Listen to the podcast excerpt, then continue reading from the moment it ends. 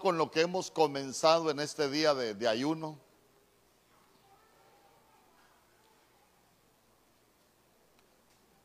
Y dice la escritura en el nombre del Padre, del Hijo y del Espíritu Santo.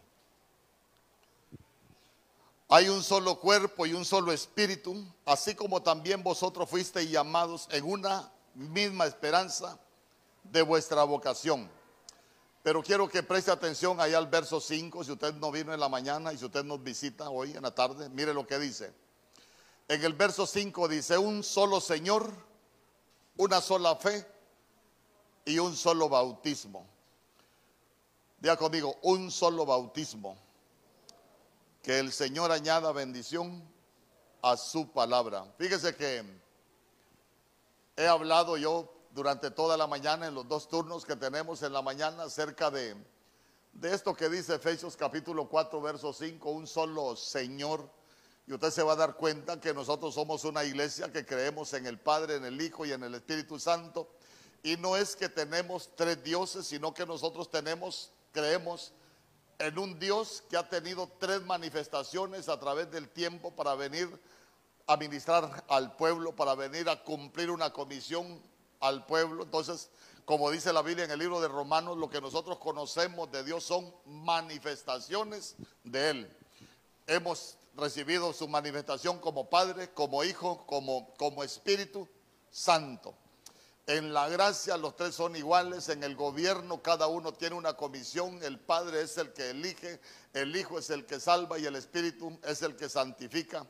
Por eso hay cosas tan hermosas en la Biblia como en el libro de Hebreos cuando dice que todo, tanto el que santifica como los que son santificados son todos de un mismo Padre.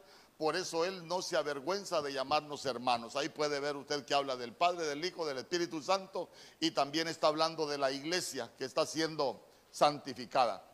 Pero note también que habla de, una sola fe, pero yo he comenzado a hablar este día de, de un solo bautismo. Diga conmigo un solo bautismo. Porque cuando nosotros hablamos de, de bautismo, estamos hablando de, de ser sumergidos. Yo he dicho pues que, que el bautismo no es aspersión, sino que el bautismo es ser sumergido. Por eso cuando usted vea que la Biblia dice Juan el Bautista, no vaya a pensar usted que Bautista es apellido de Juan, sino que Bautista es el oficio que Juan vino a desarrollar acá en la tierra, porque Bautista lo que significa es el que bautiza. Entonces cuando usted ve a Juan el Bautista es Juan el que bautiza y si lo quiere ver en español es Juan el sumergidor. Por eso, por eso usted se va a dar cuenta que hasta nuestro Señor Jesús fue donde Juan para que lo sumergiera en las aguas. Pero yo quiero que reparen algo, usted que, que, viene hoy en la tarde, que dice un solo bautismo. Pero mire usted lo que dice en Hebreos capítulo 6, verso 1. Por tanto, dejando ya los rudimentos de la doctrina de Cristo, vamos adelante a la perfección. Esa palabra perfección es madurez. Y dice, no echando otra vez el fundamento del arrepentimiento de obras muertas, de la fe en Dios. Verso 2, de la doctrina de bautismos. Entonces vea que allá habla de un solo bautismo pero aquí ya no habla de un solo bautismo, sino que habla de la doctrina de bautismos. O sea que ya la Biblia está hablando de, más de un bautismo. Ya está hablando de, que más de una vez nosotros necesitamos sumergirnos en un bautismo. Entonces, no vaya a pensar usted que, la Biblia se, contradice. Fíjese que hay muchos muchos bautismos que aparecen en la escritura. Yo voy a tratar de, explicarle brevemente cómo, es la situación, porque en Romanos capítulo 10, verso 4, es un verso que usted me lo va a escuchar mucho. La Biblia dice que todo el Tanakh, que todo el Antiguo Testamento a quien apunta es al Mesías. Toda la Biblia es cristocéntrica. Toda la Biblia habla de, de nuestro Señor Jesús. ¿Por qué? Porque todo el Antiguo Testamento habla de los planes de Dios para restaurar lo que se corrompió en, el libro de en Génesis, en el principio de los tiempos. Así como cuando la Biblia dice que hay caminos que al hombre le parecen derechos, pero que su final es de muerte, entonces nosotros nos damos cuenta que hay muchos caminos que llevan a la perdición, pero también hay muchos caminos que llevan a, a la salvación. Por ejemplo, nosotros vemos que hay caminos de paz, caminos de santidad, caminos de verdad, caminos de sabiduría, camino de conocimiento, pero al final todos esos caminos van a, van a converger en un solo camino que es Cristo Jesús. ¿Por qué? Porque Él dijo, yo soy el camino. Pero a ese camino nosotros podemos llegar por varios caminos, menos por los caminos de muerte. Entonces lo mismo sucede con los bautismos. Al final usted se va a dar cuenta que, que la Biblia dice un solo bautismo, pero nosotros vemos en la escritura que hay varios bautismos. Entonces, ¿qué es lo que nos enseñan los, los bautismos a nosotros? No es que hay, no es que vamos a ser bautizados muchas veces, no. Entendamos, entendamos, entendámoslo de esta manera. Entendámoslo de esta manera. Los bautismos son como etapas en la vida del cristiano donde nosotros necesitamos sumergirnos. Porque recuérdese, bautismo es ser sumergido. Entonces, por ejemplo, por ejemplo, quiero que me acompañe. Quiero que me acompañe a Primera de Corintios capítulo 10 verso 1, yo lo voy a leer así rapidito, se lo voy a explicar, porque la Biblia dice, porque no quiero que ignoréis hermanos que nuestros padres todos estuvieron bajo la nube y todos pasaron bajo el mar, por el mar. Verso 2, y en Moisés todos fueron bautizados. ¿En qué fueron bautizados? Ah, entonces vea usted que hay un bautismo en la nube y hay un bautismo en el mar. Entonces cuando, cuando hablamos de, del bautismo en la nube, se recuerda que la nube, la Biblia dice que cuando el pueblo iba caminando, se levantó una columna de nube que era la presencia de Dios, pero el Señor los iba dirigiendo, los iba guiando por el camino.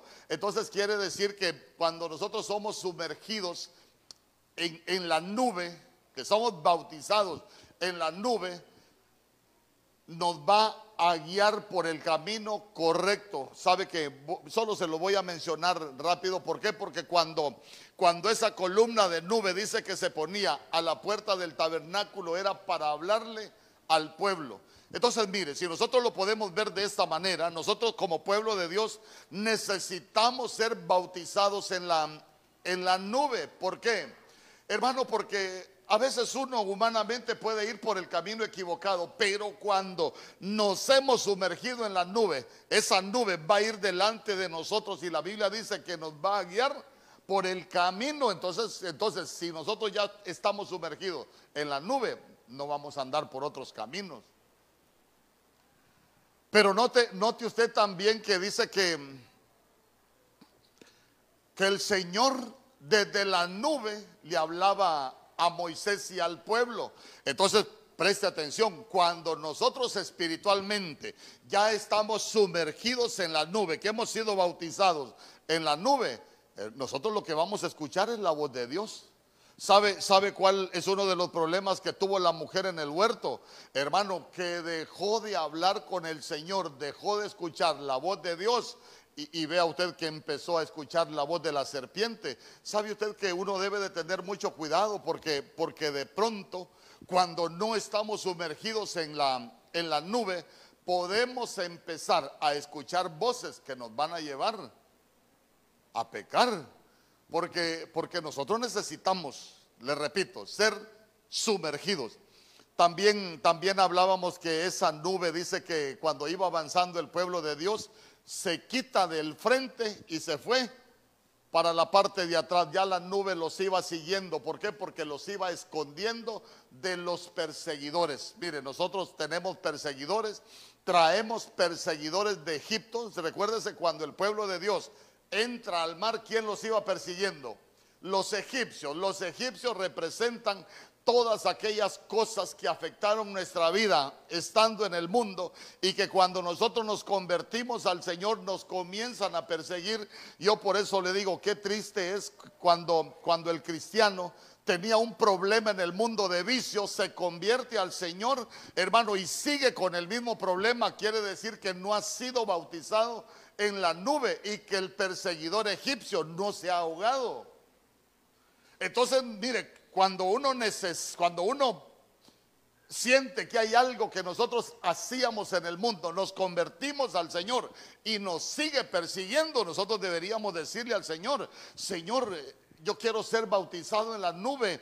Yo era un pecador, era un adúltero, era un borracho antes. Señor, pero yo yo yo soy tu hijo, soy de tu pueblo. Yo necesito que tú me escondas para que los perseguidores no me encuentren. Pero el que, el que no ha sido bautizado, el que no está sumergido en la nube, yo le he dicho, por eso es que en las iglesias hay mucho, hay mucho adúltero cristiano.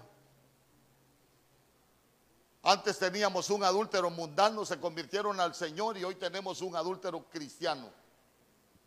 Antes teníamos un borracho mundano, ahora se convirtieron al Señor y tenemos un borracho cristiano. ¿Por qué? Porque el mismo perseguidor ahí va, hermano, y, no, no, no, no, no cambia nada. Pero nosotros aquí venimos para ser transformados. Dice, ven conmigo. Sí. Entonces, bautismo en la nube, pero también habla del bautismo en el mar. Perdón, un detalle que no, no quiero obviar. Mire, la Biblia dice en el libro de Isaías que el Señor muestra el fin desde el principio. Una nube los cubre para sacarlos y los guía para sacarlos de Egipto. Egipto es el mundo. Y yo le pregunto, ¿cómo dice la Biblia que va a venir a llevar el Señor a su iglesia? En una nube. Por eso es que la Biblia dice que es mejor el fin del negocio que el principio. ¿Por qué? Porque allá era, era para sacarlos de la esclavitud, pero acá es para liberarnos de Egipto, para que nosotros podamos estar con Él. Ven conmigo. Pero también dice que, fueron bautizados en el mar. Así rapidito. Cuando el pueblo entra al mar, la Biblia dice que las aguas del mar eran como muros a su derecha y a su izquierda. Si las aguas eran como muros, estamos hablando de protección. Cuando nosotros hemos sido bautizados en el mar, vamos a tener murallas. ¿Quiénes se ahogaron en el mar? Los enemigos. Volvemos a lo mismo.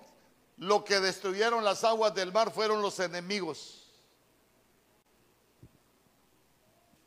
El mar, en el mar la vida es más sabrosa.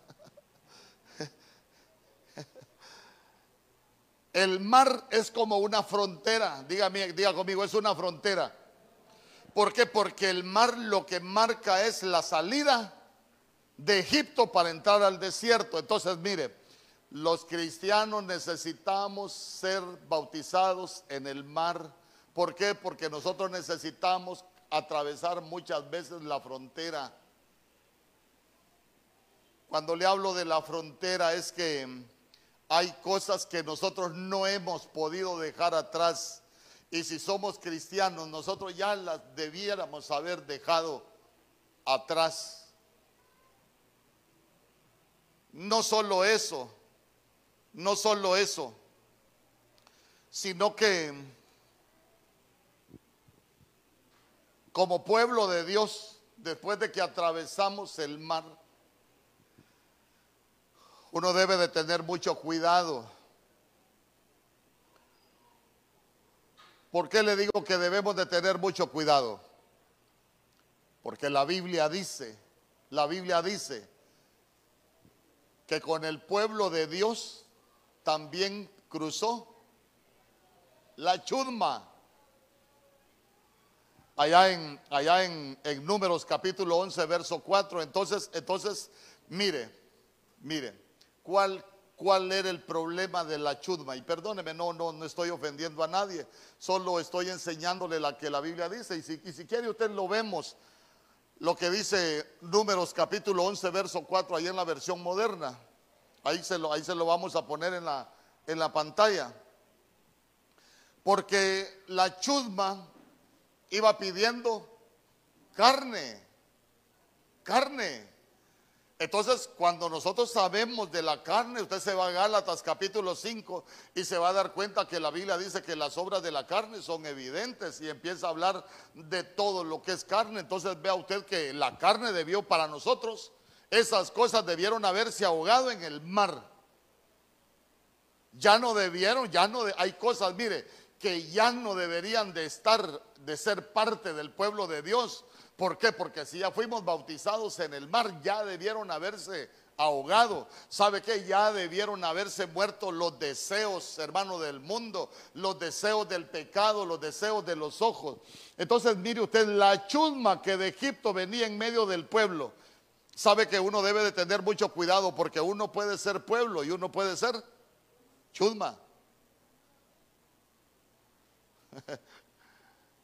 Pero vea usted, ¿Qué decía la chusma? ¿Quién nos dará a comer carne? Entonces la chusma no anda buscando santidad, la chusma anda buscando pecado.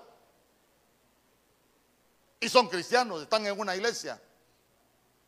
Y no solo eso, cuando usted sigue leyendo se va a dar cuenta que ellos iban diciendo, nos acordamos del, del, pescado que comíamos en Egipto de balde, se acordaban de los pepinos, se acordaban de los puerros, se acordaban de los ajos, se iban acordando de la cebolla, ¿sabe, sabe, sabe de qué figura eso? De aquellos que siendo cristianos se pasan acordando de todo lo que hacían en Egipto. Y sabe qué, la gente lo recuerda con nostalgia y hay gente que dice, yo estaba mejor antes. Pero no estábamos mejor antes. Antes estábamos para juicio. Hoy estamos para salvación. No podemos decir que estábamos mejor antes. Dice amén conmigo. Último punto del mar. Yo le decía, si fuimos sumergidos en el mar, si fuimos bautizados en el mar, ¿cómo es el agua del mar? Salada. Mal concepto que utiliza mucha gente. Estoy salado, pero porque le va mal. Pero imagínense que si fueron bautizados en el mar, uno, uno es salado. Por eso nuestro Señor Jesús se recuerda que dijo que nosotros éramos qué. Ah, por eso Él dijo, vosotros sois la sal de la tierra. Pero ¿cuál es el problema de la sal cuando pierde su sabor? Solo sirve para ser pisoteada, pero nosotros necesitamos, escuche bien, nosotros necesitamos ser bautizados en el mar, nosotros necesitamos ser pasados por esa sal, ¿por qué? Porque la sal es un, eh, ¿un qué? Aparte de un sazonador, es un preservante. Porque la sal, vaya, si usted agarra carne y la forra con sal, usted se va a dar cuenta que no se le va a podrir, no se le va a descomponer. Hermano, si usted la, la forra con sal, se va a dar cuenta que no atrae moscas. ¿Y la mosca qué es? Pecado. Porque el Señor de las moscas es Belcebú, el diablo, que el Señor lo reprenda. Entonces vea usted que la carne salada no atrae moscas. Entonces, ¿qué podemos aprender espiritualmente nosotros? Que cuando hemos sido bautizados en el mar, nuestra carne va a estar salada y nosotros no vamos a hacer, no vamos a atraer pecado a nuestra vida.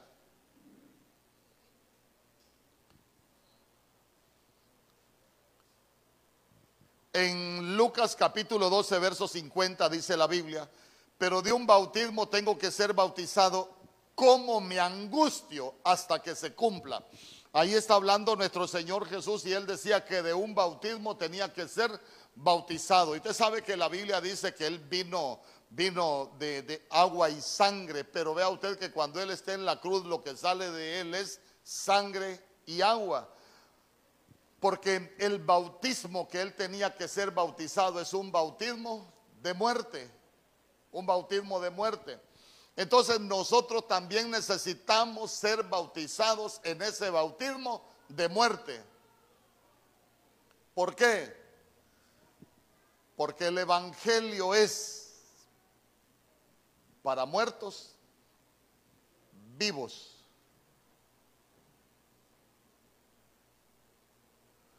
¿Cómo somos muertos vivos nosotros?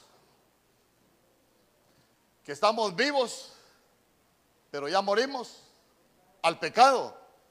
Ahí es cuando somos muertos vivos. El problema es cuando somos vivos, vivos. Que está viva la carne, están vivos los deseos, están vivos los placeres, está vivo todo lo que nosotros nos gustaba antes. Por eso, por eso le decía yo en la mañana, nosotros necesitamos aprender de Lázaro.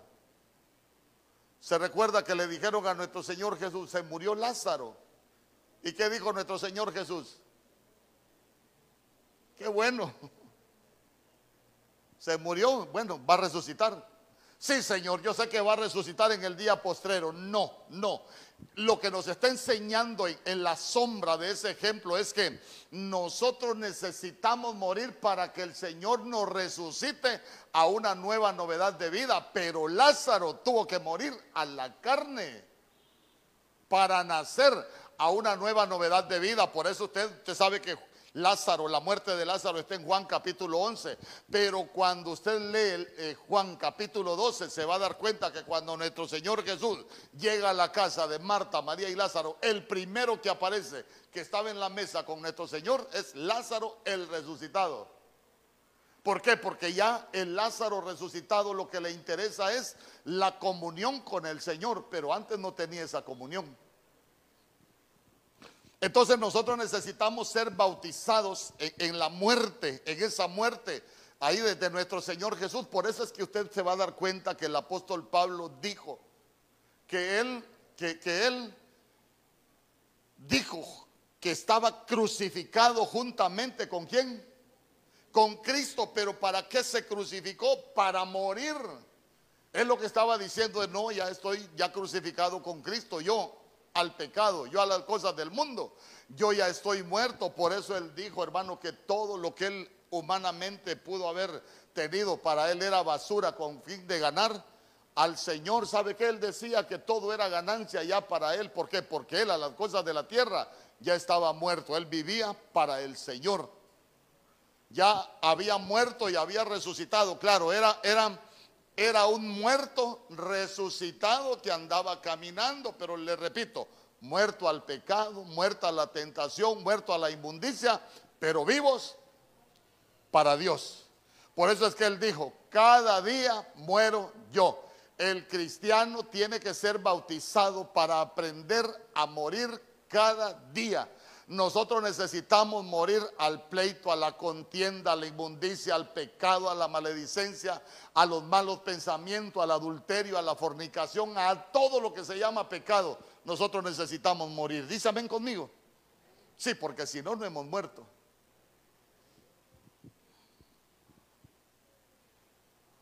Y por último, en Lucas capítulo 3, verso 16. Dice la Biblia, respondió Juan diciendo a todos, yo a la verdad os bautizo en agua, pero viene uno más poderoso que yo, de quien yo no soy digno de desatar la correa de su calzado. Él os bautizará en Espíritu Santo y fuego. Ya, ya hablé de lo que es el bautismo del Espíritu Santo. Pero escuche bien, Juan no estaba hablando que nuestro Señor Jesús a nosotros nos iba a bautizar con el Espíritu Santo. No, nos iba a bautizar con Espíritu Santo. Recuérdense que nosotros somos seres tripartitos. Somos un espíritu que habita en un cuerpo y que se expresa por el alma. El alma es la parte afectiva, el alma es la parte sentimental, el alma es la parte que se expresa, pero el cuerpo es el vehículo en el cual Dios manda el espíritu para que habite, pero el espíritu nuestro. Pero en primer lugar nuestro espíritu es el que vuelve a la vida y nuestro espíritu necesita ser santificado. ¿Por qué? Porque la Biblia dice que nosotros estábamos muertos en nuestros delitos y pecados, pero nuestro Señor Jesús vino y nos dio vida. Pero, pero Él lo que hizo fue vivificar nuestro espíritu porque estaba muerto. Por eso es que la Biblia dice que Él es Dios de vivos, no es Dios de muertos. ¿Por qué? Cuando hablamos de Dios de muertos son aquellos que viven en pecado, pero cuando hablamos de Dios de vivos somos aquellos que aunque andamos caminando, nos hemos apartado del pecado. Dísame conmigo.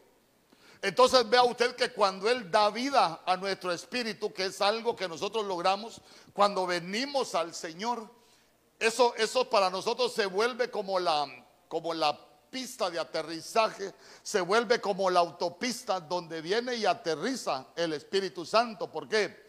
Porque el Espíritu Santo viene a habitar en nosotros, pero antes tenemos que estar preparados, porque el Espíritu Santo no va a venir a habitar en casas sucias. No va a venir, hablando de estas casas, no va a venir en casas que están llenas de corrupción, que están llenas de adulterio, de fornicación, de vicio. No, va a venir a habitar en aquellas casas que, que ya su espíritu ha sido vivificado y que, y que van a establecer una relación nuestro espíritu con el Espíritu Santo. Por eso es que por eso es que hay cosas que nosotros necesitamos entender. En la mañana expliqué muchas cosas, pero hoy ya ya el tiempo es corto. Pero solo quiero decirle algunas cosas. Cuando cuando cuando hemos sido bautizados con Espíritu Santo, escuche bien, ya nosotros fácilmente podemos ser llenos del Espíritu Santo. ¿Por qué? Porque ya tenemos la plataforma, ya tenemos la base para ser llenos del Espíritu Santo. Y cuando ya somos llenos del Espíritu Santo, ya hay manifestaciones de que somos, ya tenemos el Espíritu Santo. Por ejemplo, la Biblia dice que el que está lleno del Espíritu Santo hablará nuevas lenguas. Y el que habla lenguas, dice que no habla lenguas para los demás hermanos, sino que el que habla en lenguas, dice la Biblia, habla misterios con Dios. Algunas versiones dice que el que habla en lengua habla cosas misteriosas con Dios.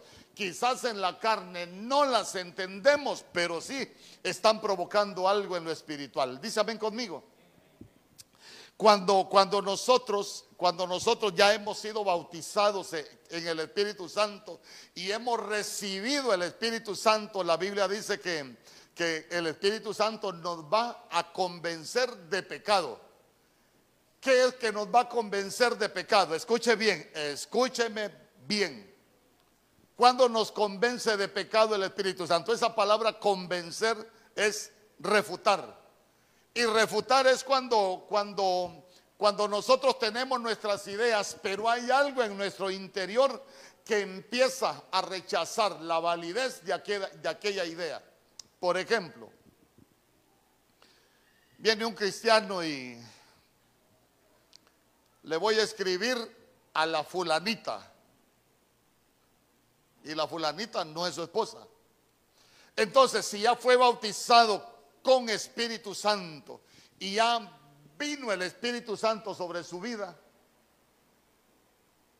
hay algo que puede pasar en su vida que le va a decir internamente, no le escribas que no es correcto. Entonces quiere decir que quien le está refutando la idea que él tiene es el Espíritu Santo. Ahora le pregunto, pero si la gente, si alguien dice, ah, le voy a escribir a una mujer, ah, no, a mí no me importa, y le escribe, empieza a chatear, empiezan a platicar, empiezan a, ligarse, y, y el Espíritu Santo, y quiere decir que no existe, no hay llenura. ¿Usted ha cometido algún error que le ha pesado después? y que usted queda con aquel dolor que usted dice, es porque hay algo que nos redarguye y eso se llama Espíritu Santo. Pero a veces la gente es cristiana y vive como cualquiera. Entonces, entonces vea, hablar de ser bautizado con Espíritu Santo es que nosotros somos sumergidos en Espíritu Santo.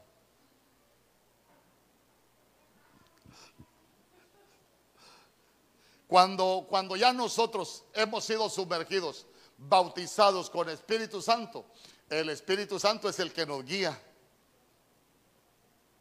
Amén. Por eso los cristianos necesitamos decirle, Señor, yo quiero ser lleno de tu Espíritu Santo. ¿Por qué? Porque cuando nosotros vayamos a hacer algo, el Espíritu Santo te va a decir, no lo hagas, no lo digas, y, y nos va a guiar para que nosotros hagamos las cosas de la mejor manera. Por eso es que la Biblia dice en Juan capítulo 16, verso 13, solo se lo leo por cuestión del tiempo. Cuando venga el Espíritu Santo, Él les dirá lo que es la verdad y Él los guiará para que siempre vivan en la verdad.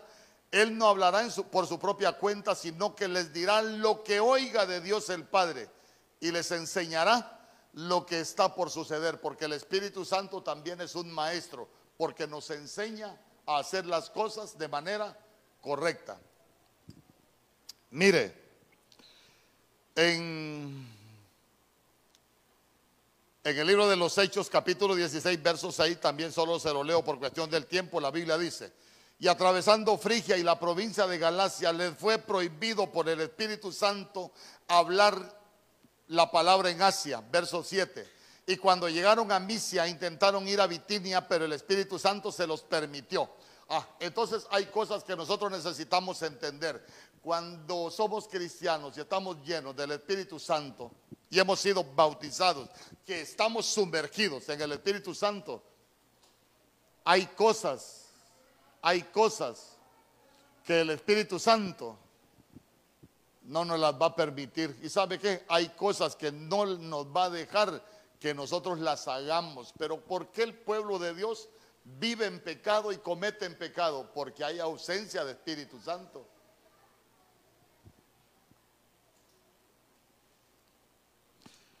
Pero también dijo que iba a bautizar en fuego, Espíritu Santo y fuego. Y ese sí lo vamos a ver completo. Porque Juan en Mateo capítulo 3, verso 11 también dijo, yo a la verdad os bautizo en agua para arrepentimiento, pero el que viene tras mí, cuyo calzado yo no soy digno de llevar, es más poderoso que yo. Él os bautizará en Espíritu Santo y fuego. Diga conmigo, bautismo en fuego. Ah, entonces nosotros necesitamos ser sumergidos en fuego, porque eso es bautismo ser sumergidos en fuego.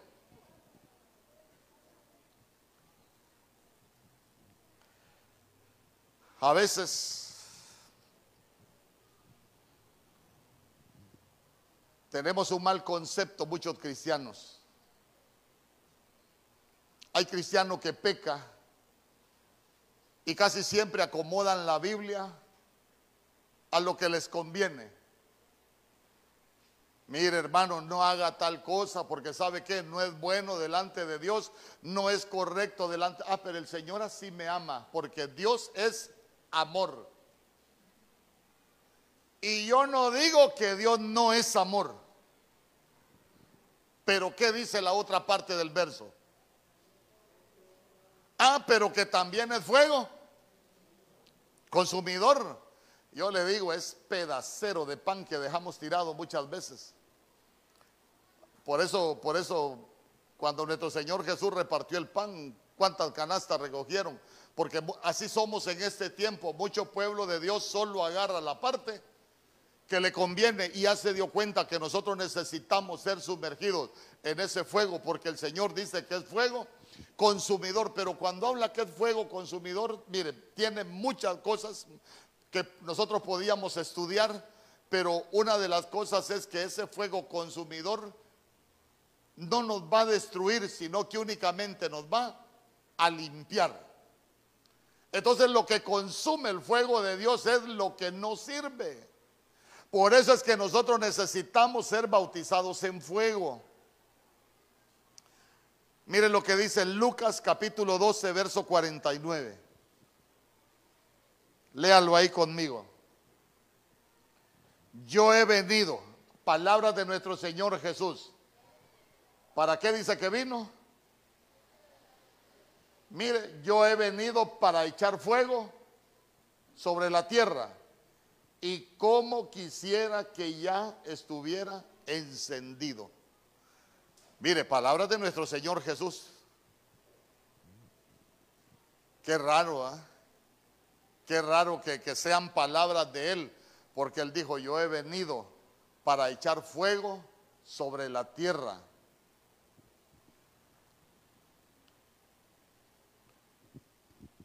Si Él vino a echar fuego sobre la tierra, le voy a explicar algunas cosas del fuego. Por ejemplo, En el capítulo 9 de Lucas, usted se recuerda que nuestro Señor Jesús iba ya para Jerusalén, pero él tenía que pasar por Samaria.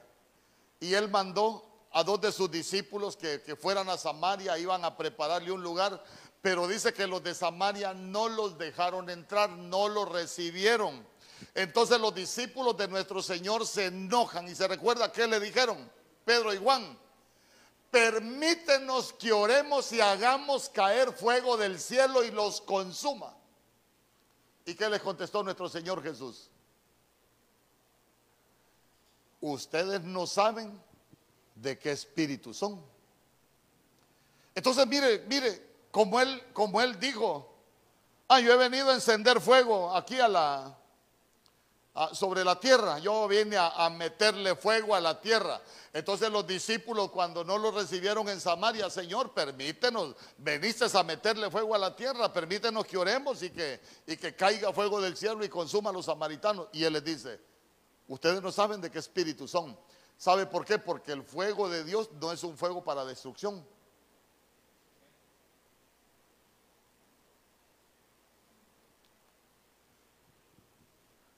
Para nosotros como pueblo de Dios, claro, no es para destrucción, ya lo vamos a ver.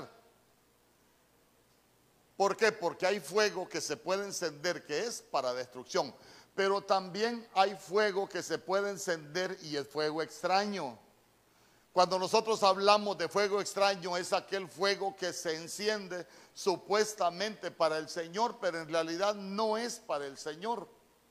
Cuando nosotros hacemos las cosas fuera de la voluntad de Dios, supuestamente sirviendo al Señor, pero que en realidad no lo hacemos para servir al Señor, es fuego extraño. Usted se recuerda, por ejemplo, cuando, cuando capturan a nuestro Señor Jesús allá por Lucas capítulo 22 y, y, Pedro, Pedro se aparta de nuestro Señor Jesús y la Biblia dice que Pedro lo iba siguiendo de lejos. Y, los, guardias allá donde llevaron a nuestro Señor Jesús dice que habían encendido un fuego. Y usted se recuerda que Pedro se fue a sentar con ellos. Pero ese era un fuego extraño. Por eso usted se va a dar cuenta que Pedro, por haberse sentado en un fuego extraño, termina negando a nuestro Señor Jesús. Para que vea usted lo que puede provocar el fuego. Eh, ¿Se recuerda usted a aquellos jóvenes, por ejemplo, cuando no hicieron como allá en Babilonia querían? ¿Dónde los echaron? ¿Al fuego? Recalentado. Yo le pregunto, ¿lo destruyó el fuego recalentado? No. ¿Qué les quemó? Únicamente les quemó las amarras. Entonces, mire, fuego que enciende el enemigo cuando nosotros estamos sumergidos en el fuego de Dios, únicamente se nos van a quemar las amarras. Ese fuego no nos va a poder destruir. Dice, ven conmigo. Pero aprendamos acerca del fuego que vino a encender nuestro Señor Jesús. Acompáñenme a Malaquías, capítulo 3, verso 1. Malaquías capítulo 3, verso 1.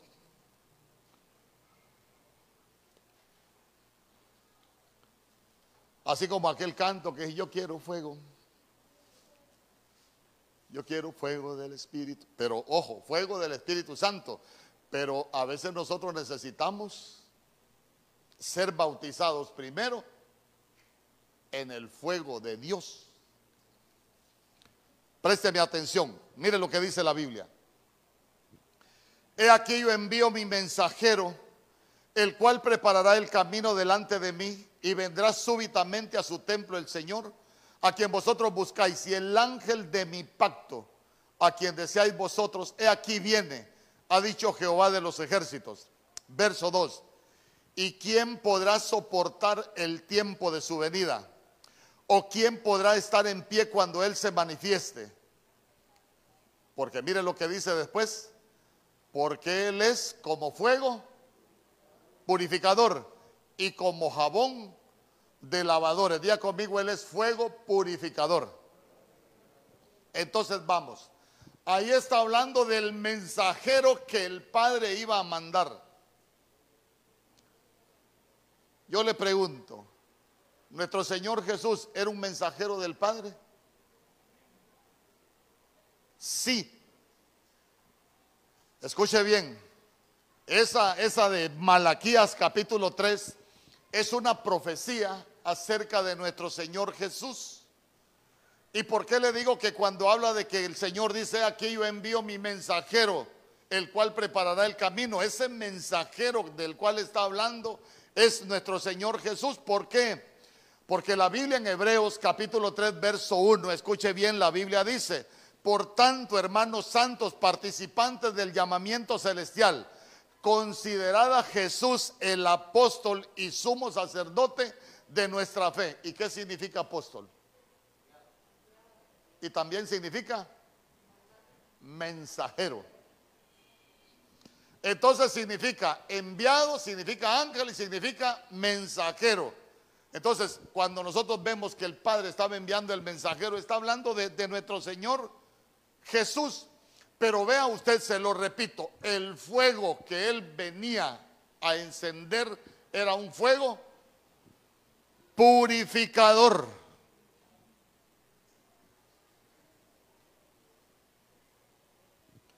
Dice que es un fuego que viene a limpiar.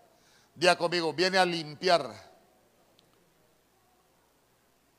Cuando esa palabra limpiar usted la busca en, los diccionarios, dice que es quitar lo superfluo. Y cuando hablamos de que ese fuego viene a quitar lo superfluo, es quitar lo que estorba, lo que nos afea y nos daña.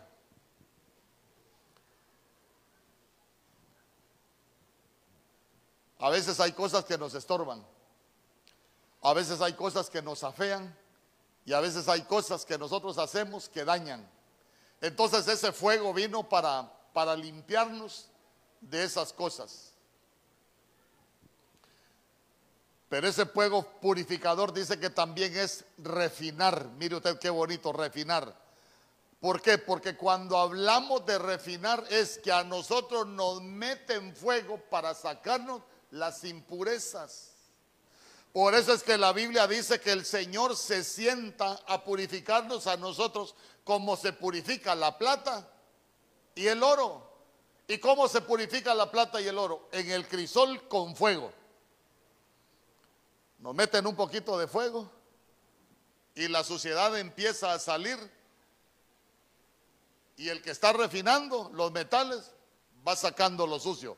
Por eso dice la Biblia que así se siente el Señor. A veces nos mete en fuego para quemarnos lo que no sirve. Cuando el fuego de Dios viene, a nosotros nos está purificando. Dice amén conmigo. Ah, porque dice la palabra que, dice la Biblia que su palabra es como fuego. Es como fuego. Entonces, mire. Primera de Pedro capítulo 4, verso 12. Entonces veamos el fuego que vino a encender el Señor.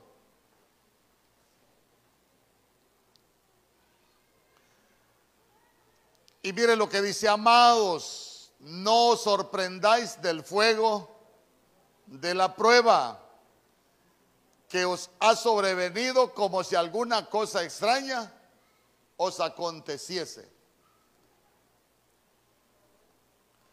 Yo le he dicho que a veces hay cosas que yo no comparto con algunos que predicamos. ¿Por qué? Porque a veces como que queremos enseñarle al pueblo que alguien se convierte al Señor y se le acabaron los problemas. No, no se nos acabaron los problemas. Nos empiezan a encender el fuego para limpiarnos. Cada prueba que nosotros vamos viviendo, miren, los cristianos somos cristianos de procesos. Dios es un Dios de procesos. Aunque puede ser un Dios de sucesos, pero más Dios utiliza los procesos para limpiarnos. Por ejemplo, Dios pudo sacar al pueblo de Dios de Egipto y llevarlo a, Canaán de un solo. Sí, pero los metió en un proceso. Once jornadas, once número de desintegración. Pero los metió en un proceso Y se recuerda que cuando usted lee Deuteronomio capítulo 8 se va a dar cuenta que el Señor dice al desierto, yo los llevé.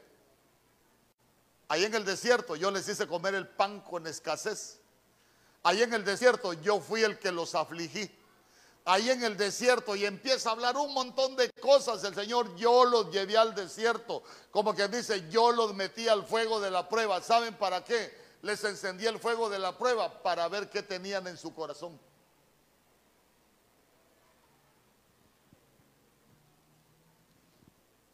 el fuego de la prueba nos lo van a encender si es necesario.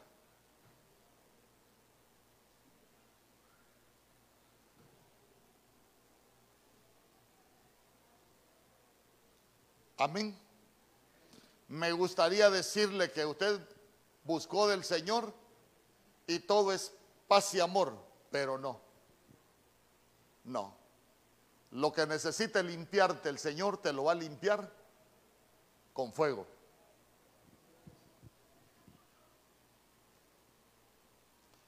Le voy a enseñar algunos. Isaías capítulo 6, verso 6. Mire por qué nosotros necesitamos ser bautizados en fuego.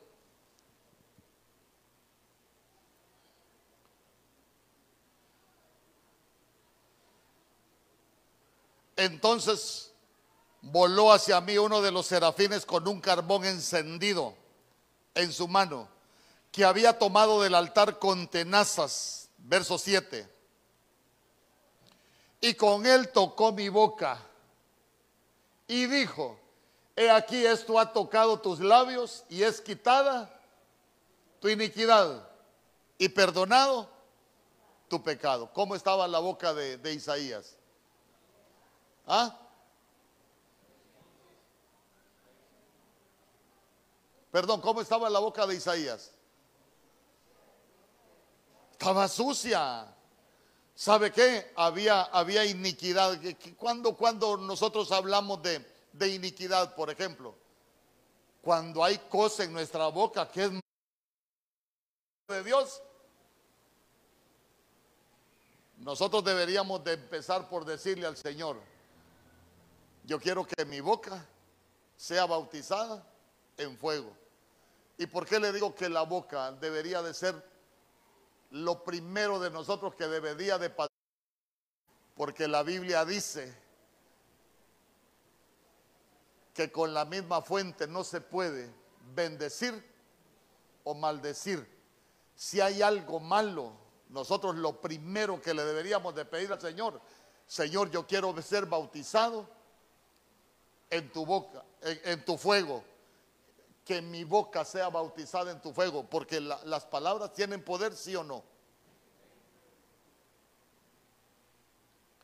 Entonces vea usted que uno puede tener palabras malas, palabras dañosas, palabras vacías, palabras sucias. Uno puede tener palabras deshonestas y sabe que y sabe que el Señor tenía una comisión para Isaías, pero primero le tuvieron que quemar su boca. Ahora le pregunto, un cristiano que dice cosas que no edifican, ¿ya ha sido bautizado en el fuego de Dios su boca? No, hermano, no.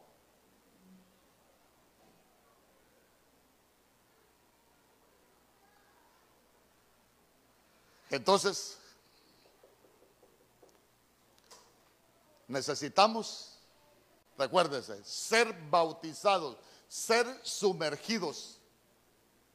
Si alguien tiene palabras, mire, la Biblia dice en Efesios 4:29, ninguna palabra vana salga de vuestra boca, solo la que sea útil para edificar.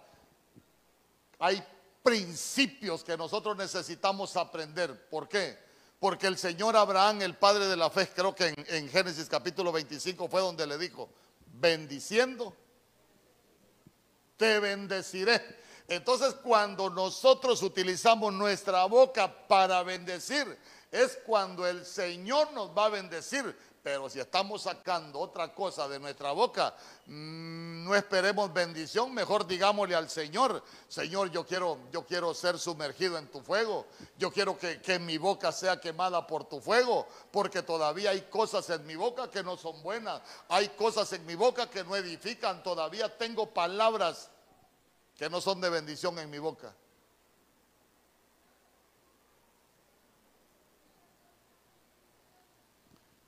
Qué bueno sería así como Pedro cuando, cuando le estaba lavando los pies. No me vas a lavar los pies. Ah, bueno, no tienes parte conmigo. Ah, lávame todo entonces. Digo yo, qué bueno sería. Señor, no solo, no solo metas, no solo sumerjas mi boca en tu fuego, méteme todo. Porque, porque mire, yo quise comenzar con la boca. ¿Sabe por qué? Hermano, porque la Biblia dice que por nuestras palabras seremos justificados o por nuestras palabras seremos condenados. Hay un libro de las palabras. ¿Sabe que dice la Biblia? Muerte y vida, ¿dónde están? Muerte y vida están en poder de la boca. Yo digo, Señor, como pueblo de Dios, si queremos alcanzar bendición, enciéndenos el fuego en la boca. Bautízanos con tu fuego primeramente en la boca.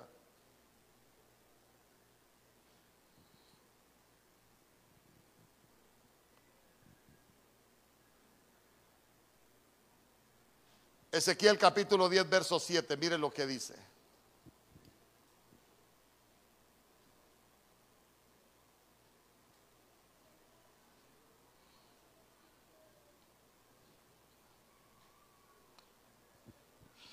Uno de los querubines extendió la mano y tomó el fuego que estaba entre ellos y tomó también un carbón ardiente y lo colocó en las manos del hombre que estaba vestido de lino este lo tomó y se fue. ¿A dónde le pusieron el fuego a este hombre? ¿Y de qué estaba vestido? ¿Y quién qué representa el lino? Sacerdocio. Y la Biblia dice que nosotros fuimos escogidos para un sacerdocio santo. Pero nosotros también necesitamos que nuestras manos sean bautizadas en fuego ¿Sabe para qué? Para que se queme. Porque hablar de las manos es hablar de lo que nosotros hacemos. El hablar de las manos es hablar de nuestras obras. Y yo le digo, nosotros no hacemos obras, no hacemos las cosas para ser salvos. Nosotros hacemos obras porque somos salvos. Y las obras que nosotros deberíamos hacer deberían de ser buenas porque somos real sacerdocio.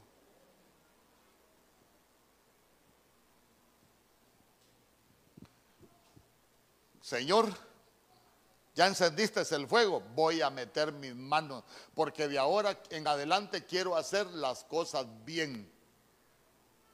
¿Ve? Nadie dijo amén.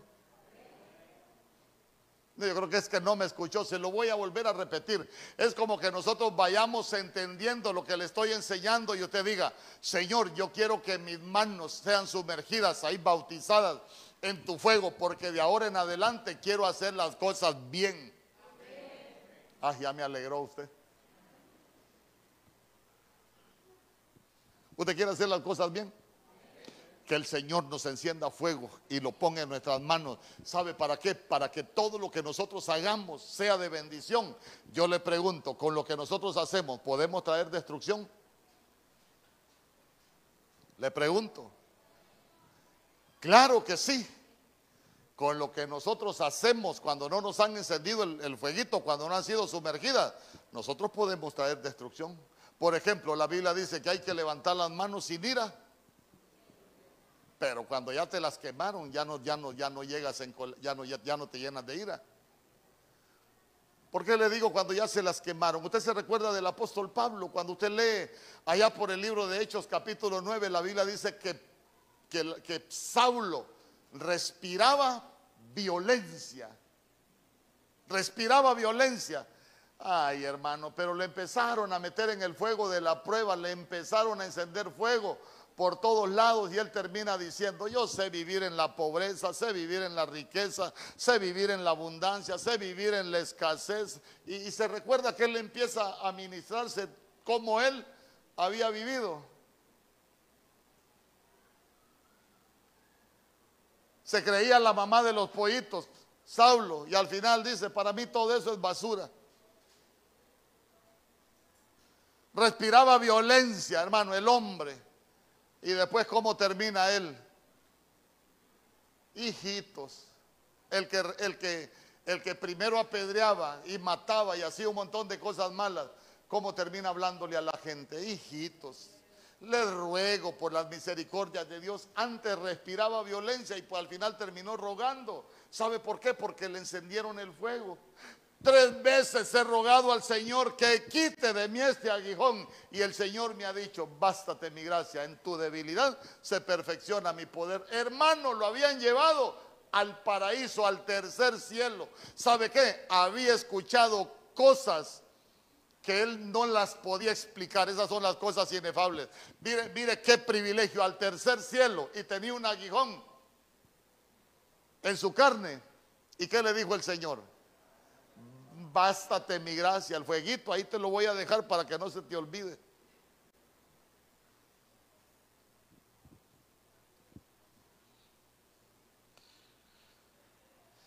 Lámpara es a mis pies tu palabra y lumbrera a mi camino. Entonces, cuando hablamos de lámpara, estamos hablando que la lámpara tiene fuego, pero vea usted que lámpara es a mis pies tu palabra. Entonces, a nosotros nos tienen que encender el fuego en los pies. Cuando hablamos del fuego en los pies, estamos hablando de nuestro caminar, de nuestro caminar. Cuando hablamos de nuestro caminar, hablamos de nuestra conducta. El caminar habla de lo que nosotros somos como personas delante de Dios. Se recuerda que la Biblia en, Proverbios capítulo 30 dice la Biblia, tres cosas hay de majestuoso andar y también una cuarta. Y dice, el gallo que camina erguido delante de su Señor. Eh, pero cuando, cuando dice que el gallo camina erguido, no es por altivez. Cuando habla del gallo que camina erguido, no es por arrogancia, no es por orgullo sino porque se siente digno delante del Señor. Imagínense qué bonito caminar erguido delante del Señor, porque nosotros caminamos bien delante del Señor. Pero qué feo es que nuestro caminar no sea agradable al Señor, hermano. ¿Usted cómo camina delante del Señor?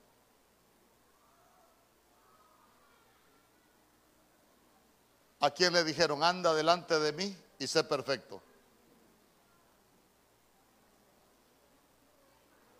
¿Alguien se recuerda?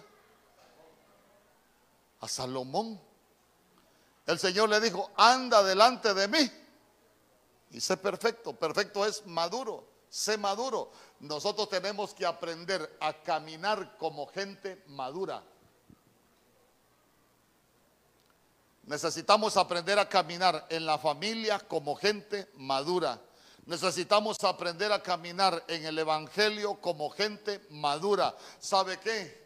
Que, que caminamos orgullosos delante del Señor porque hemos aprendido a caminar bien.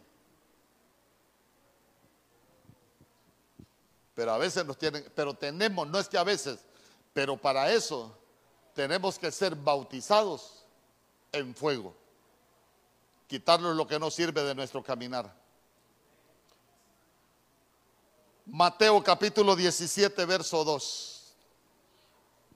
La Biblia dice, y se transfiguró delante de ellos y resplandeció su rostro como el sol y sus vestidos se hicieron blancos como la luz.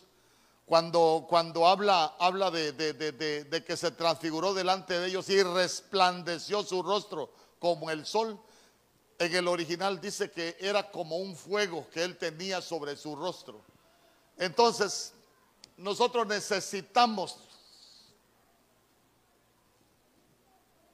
que también nuestro rostro sea quemado por el fuego de Dios.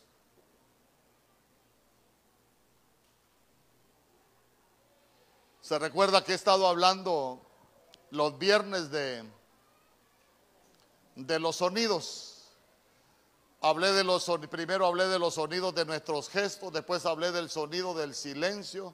Hoy estoy hablando los viernes del sonido de las palabras, pero, pero ¿a dónde lo quiero llevar? Que nosotros hablamos con las expresiones de nuestro rostro.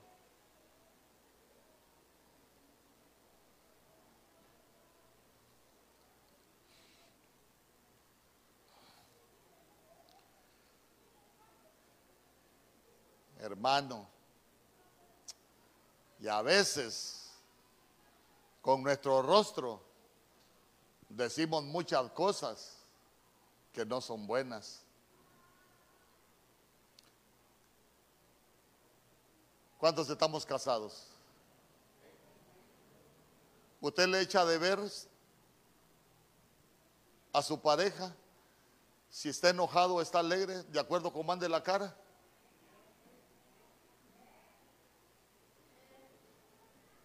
Y yo le pregunto, dependiendo cómo le ve el rostro, así se siente usted también. Ahora bien, imagínese que nosotros lleguemos delante del Señor, ¿con qué rostro vamos a llegar? Cuando nuestro Señor Jesús le decía a los discípulos, cuidaos de la levadura de los fariseos, ¿se recuerda? ¿Qué levadura era la de los fariseos? La hipocresía. Y la hipocresía era por lo que ellos demostraban en su cara. ¿Por qué? Porque nosotros al Señor no le podemos esconder nada. Y nosotros necesitamos, Señor, yo tengo doble cara, eh, quémame la que no sirve. O yo lo que le dije, ¿para qué viene el fuego? Para quemar lo que no sirve, lo que nos afea o lo que nos daña. Señor, yo tengo una cara allá y tengo otra cara acá, quémame la que no sirve. Aquella ya no lo ocupo, solo quiero tener una cara. Amén.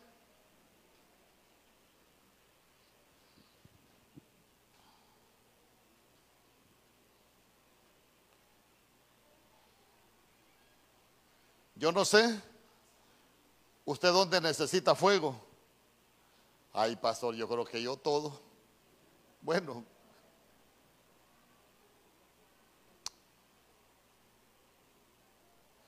Salmos capítulo 19, verso 8.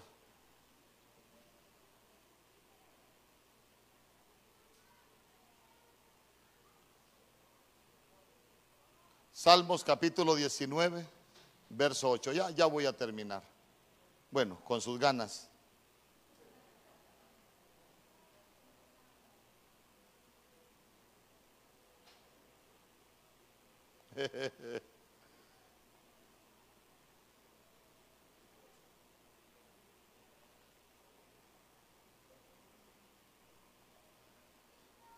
Espérenme que voy a...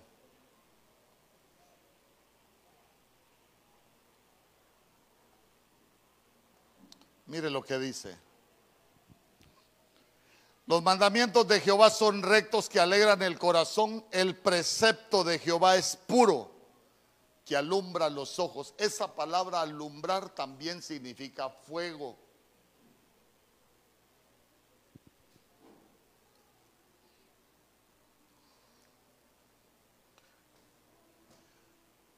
Muchos, muchos, mucho pueblo de Dios necesita ser bautizado, que sus ojos sean bautizados en fuego. ¿Por qué le digo yo que necesita que sus ojos sean bautizados en fuego?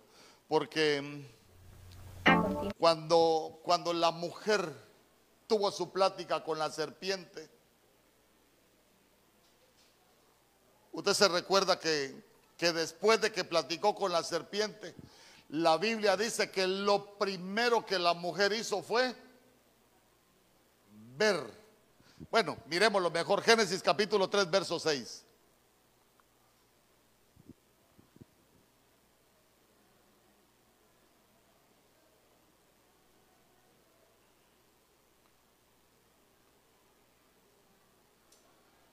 Ahí está.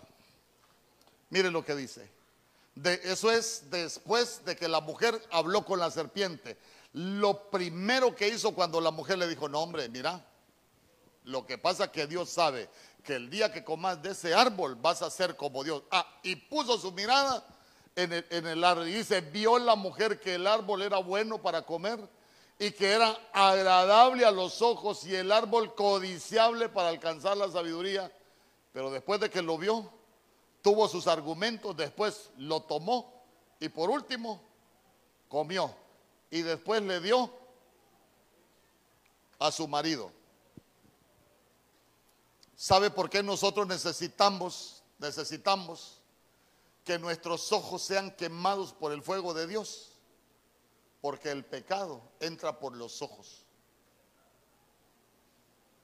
Usted no ha leído que dicen, eh, eh, eh, el amor del matrimonio entra por los ojos y le ponen un plato de comida.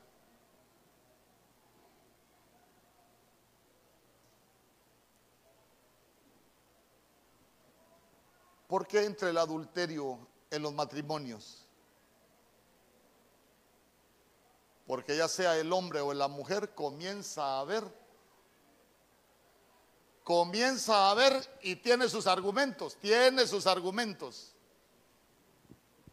Y después vio que es bueno, que es agradable, lo toma, lo come.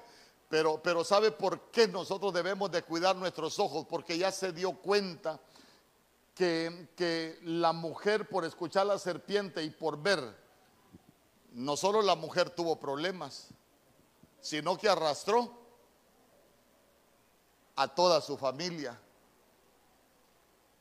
Fíjese que yo, yo me quedé impresionado porque, porque este es uno de los problemas que yo veo como muy grandes ¿Y por qué lo veo como muy grandes? Porque hasta perdieron el huerto. Y sabe que no solo uno fue el perjudicado, también el otro. Y, sabe que también hasta los hijos.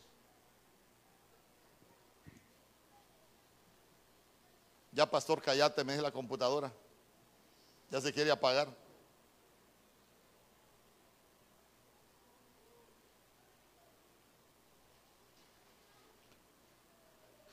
Mire, así como dijo David, ¿quién me diera de beber del agua del pozo que está? En Belén, no di una orden, solo un deseo. Aleluya. Así te quiero en la casa.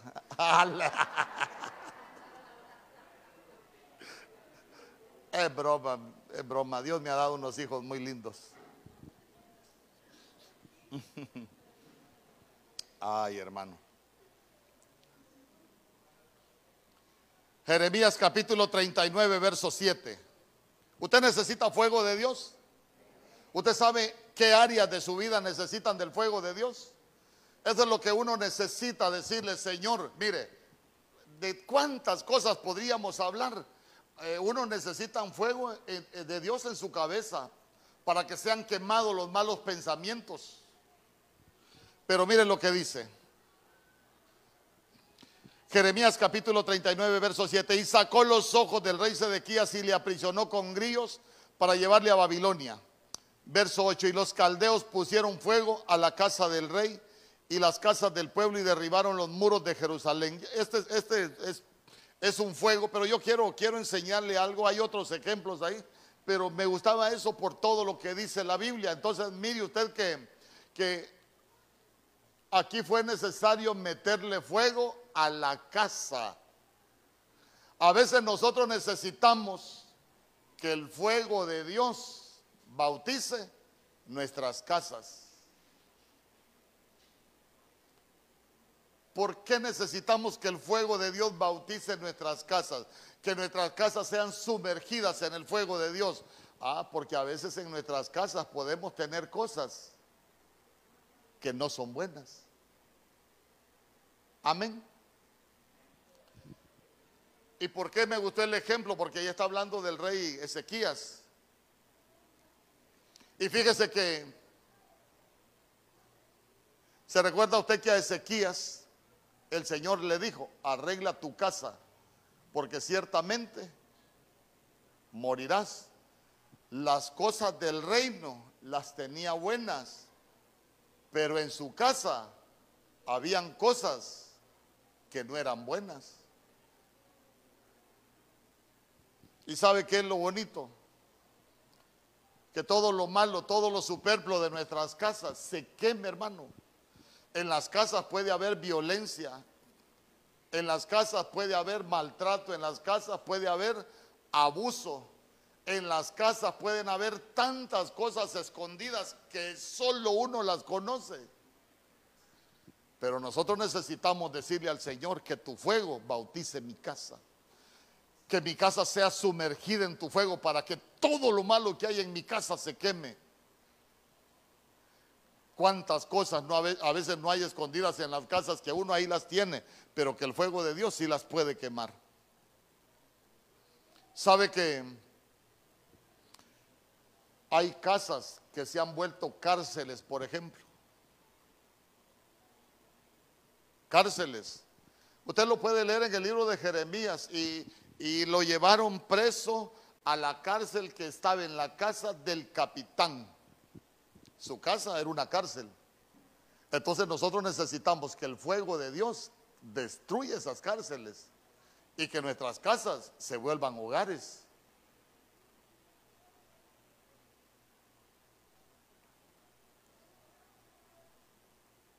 Aquí está. Hechos capítulo 2, verso 3. Y se les aparecieron lenguas repartidas como de fuego, asentándose sobre cada uno de ellos. Nosotros necesitamos el fuego de Dios en nuestra cabeza, nuestros pensamientos. ¿Sabe por qué? Porque nuestros pensamientos puede ser el taller donde trabaja Dios o puede ser el taller donde trabaja el diablo. Imagínese el diablo a un hombre, mira qué bonita esa mujer. Y tal vez la que tiene en la casa pasa trabajando, eh, no pasa como la que anda en la calle, pero el diablo, mira qué bonita esa mujer. Ahí empieza a pensar, ay sí, hombre, yo creo que sí. Aquella mujer y empieza a buscarle un montón de cosas. Pero nosotros necesitamos que se quemen esos pensamientos. Dice amén conmigo. ¿Por qué? Porque para nosotros viene lo que es de Dios. Deleítate con la mujer de tu juventud. Y nosotros tenemos, tenemos que aprender de lo que el Señor dice, no de lo que el enemigo quiere que nosotros hacemos. Pero ya se dio cuenta que esos pensamientos también deben de ser quemados. Hay gente que en este tiempo sabe que necesita el fuego de Dios para que se queme todo pensamiento de temor, todo miedo. Fíjese que yo me quedé sorprendido con alguien. Fíjese que me dice, pastor, fíjese que a un familiar mío lo llevaron al hospital, lo llevan al hospital, lo revisa, le dicen que tiene coronavirus y le dio un derrame. Terrible, hermano, ¿por qué? Los pensamientos lo destruyeron. Dígale a, a Vida que no moleste, yo voy a hablar con Juan Orlando aquí, dígale. Yo lo voy a poner en cintura. Ahorita estoy predicando que, respete. Ya conmigo los pensamientos. Sabe que en este tiempo a uno lo pueden atacar los malos pensamientos. Sabe que en este tiempo así tan malo a uno le puede venir el desánimo, a uno le puede venir el temor, pero dígale al Señor, sumerge mis pensamientos en tu fuego, quema todo mal pensamiento. Hermano, para que sean cambiados nuestra manera de pensar.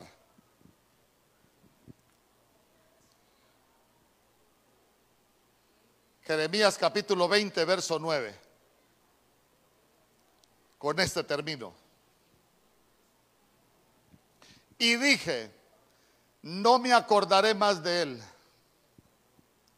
ni hablaré más en su nombre no obstante, había en mi corazón como un fuego ardiente metido en mis huesos.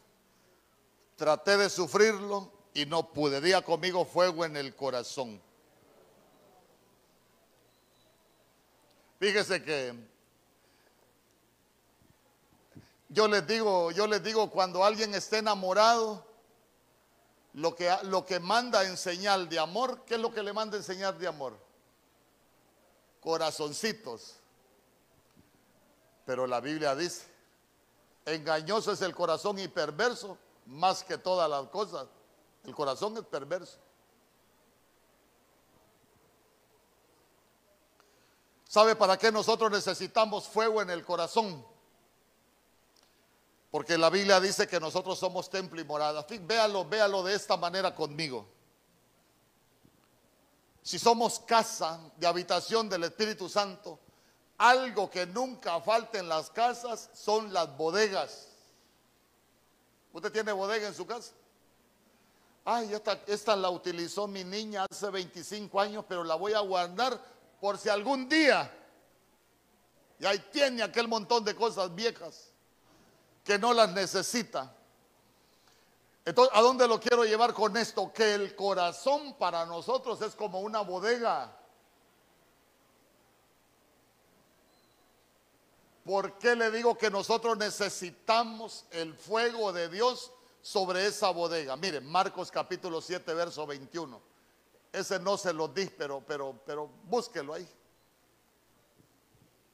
Marcos capítulo 7, verso 21.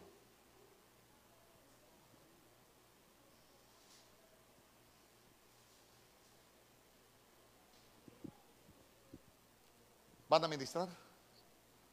Pasen pues. Marcos capítulo 7, verso 21. Si usted lo busca, téngalo ahí. Ya se va a dar cuenta por qué necesitamos el fuego en el corazón. ¿Por qué necesitamos que nuestro corazón sea sumergido en el fuego de Dios? Mire lo que dice.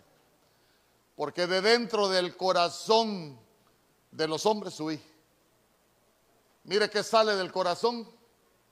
Los malos pensamientos, los adulterios, las fornicaciones, los homicidios. Verso 22.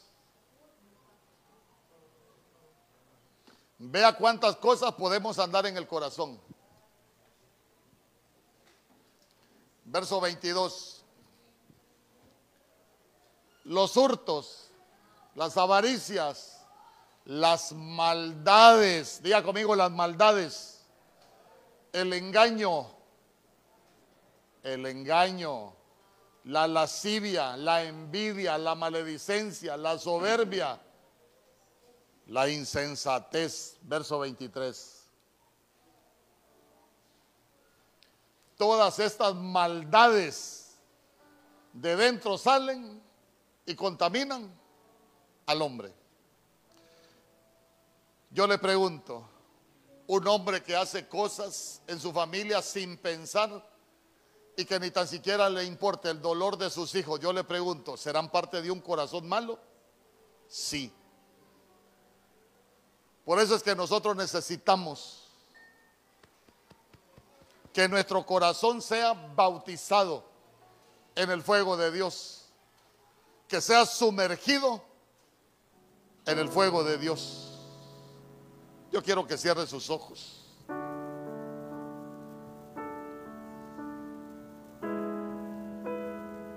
Yo no sé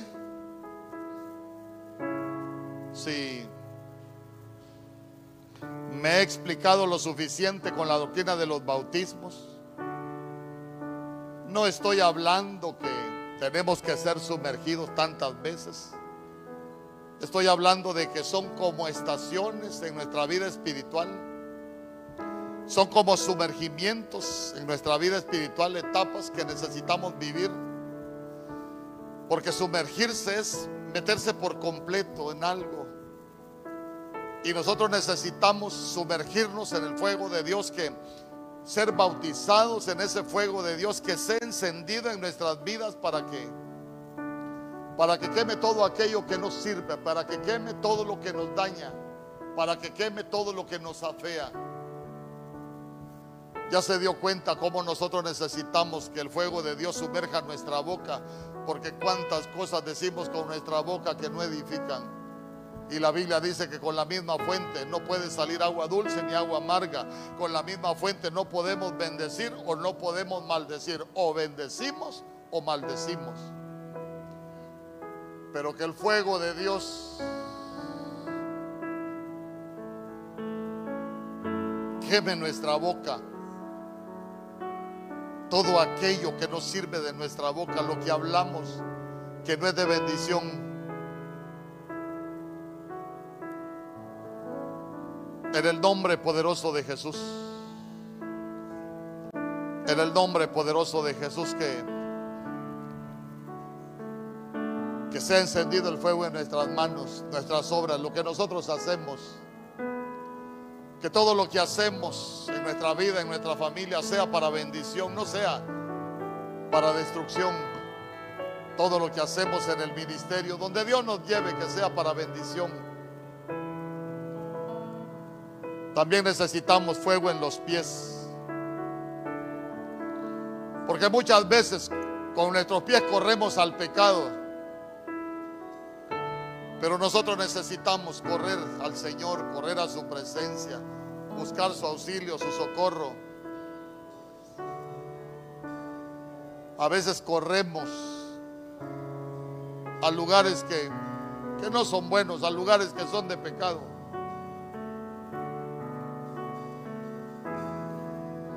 Pero también necesitamos que sea encendido el fuego en nuestro rostro.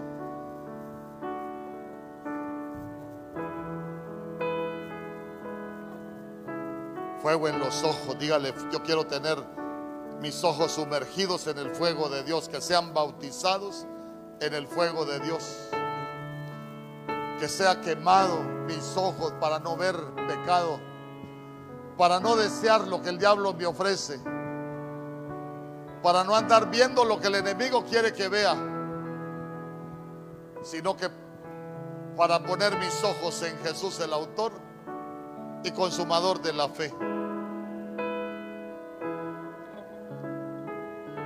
Que ese fuego sea encendido en nuestras casas, que sea sumergida tu casa, tu vida en el fuego de Dios, que se pueda quemar aún aquello que hemos tenido oculto que nadie más conoce, pero que nosotros sabemos que ahí lo tenemos escondido.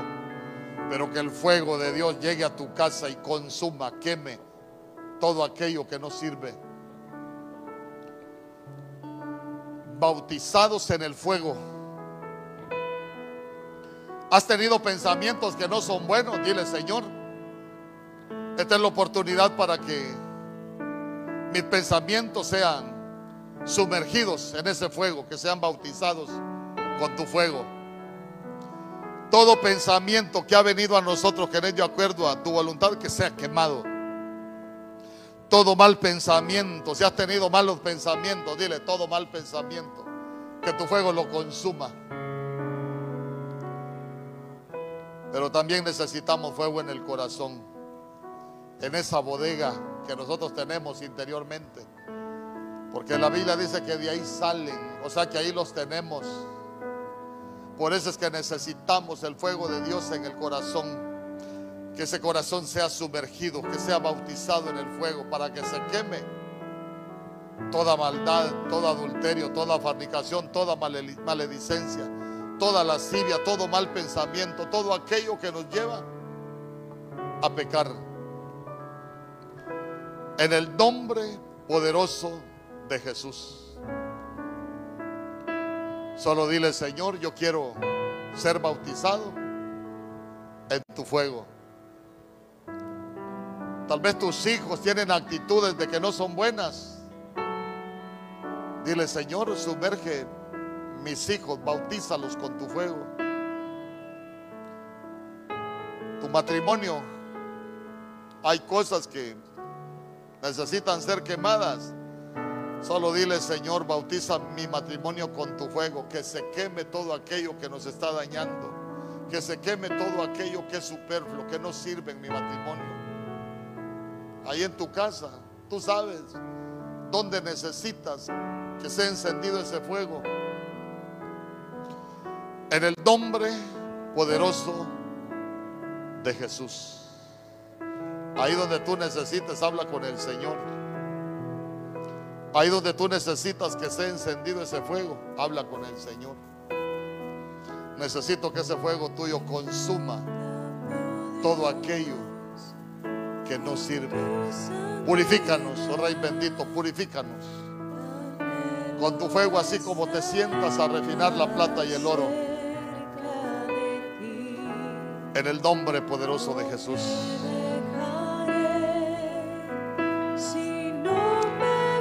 Póngase de pie, póngase de pie. Hoy es domingo. Es un buen tiempo para decirle al Señor, manda tu fuego. Hoy es un buen tiempo para decirle, inúndame, inúndame de tu santidad, ahí con el fuego de tu santidad.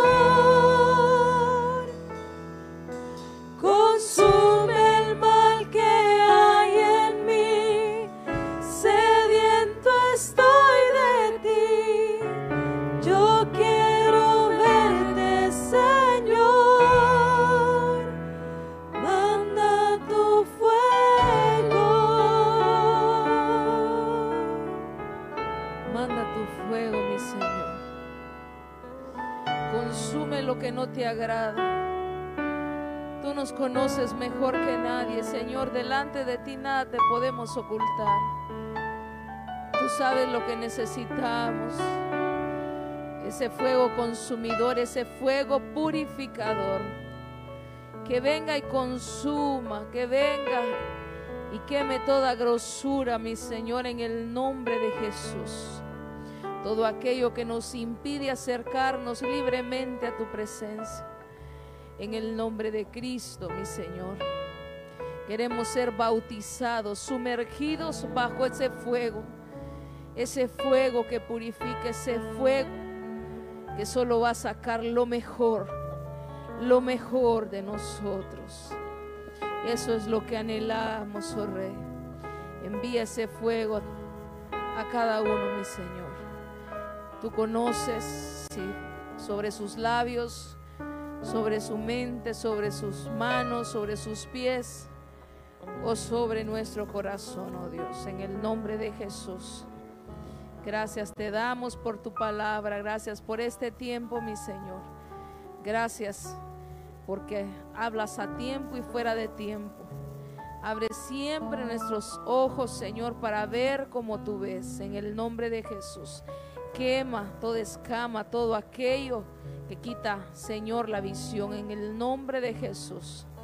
Gracias Padre, gracias Hijo y gracias Espíritu Santo. Desde ya declaramos todo ataque y contraataque de las tinieblas inoperantes sobre nuestras vidas. No tiene parte en nuestros matrimonios, no tiene parte en nuestras familias, no tiene parte en nuestras casas, no tiene parte sobre nuestros hijos, sobre nuestras empresas, sobre nuestras finanzas, en el nombre de Jesús. Aún sobre nuestros bienes, Señor, y todo lo que tú nos has dado en el nombre de Jesús. Gracias, Padre. Gracias, mi Señor. Llévanos en paz y llévanos con bendición. Cúbrenos, cúbrenos. Levanta murallas alrededor nuestro en el nombre de Jesús. Haznos invisibles ante todo hombre de maldad. Haznos invisible ante toda enfermedad, todo virus. Señor, y haznos inmunes, haznos fuertes en el nombre de Jesús. Gracias, Padre. Gracias, Hijo. Gracias, Espíritu Santo. Que Dios le guarde, que Dios le bendiga. Vaya en paz